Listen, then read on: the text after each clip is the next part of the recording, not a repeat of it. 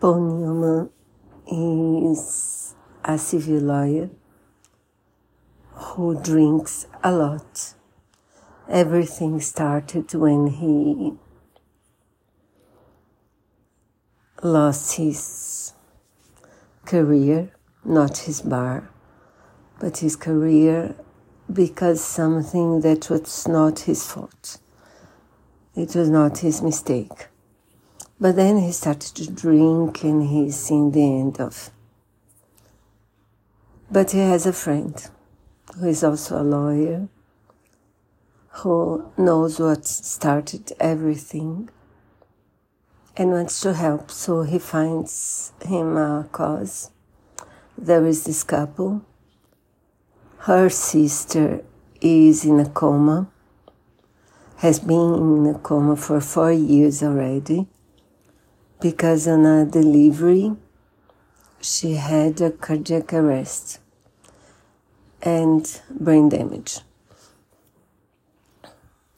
Um, he finds out that it was uh,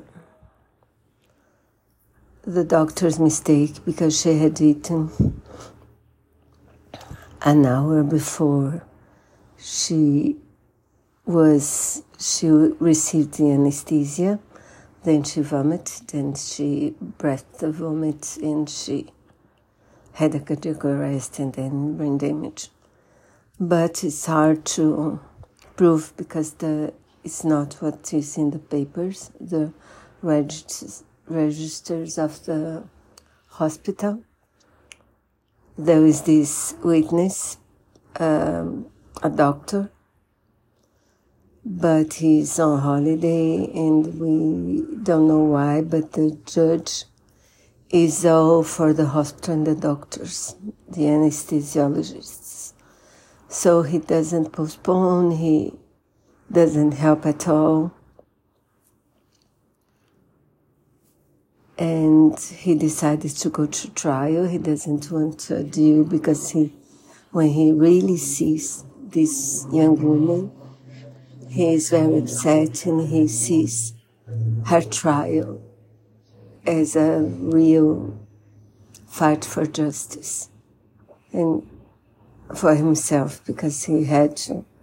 You understand more if you watch the movie.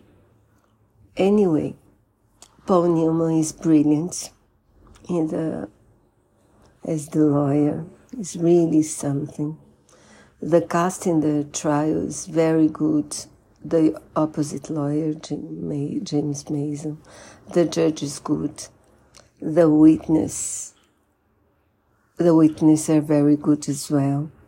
But there is this woman that appears from, we don't know why, and we'll find out, but I don't think she's necessary. I don't think she helps at all. The other women that are nurse, uh, they are nurses. They are really good and important in the story.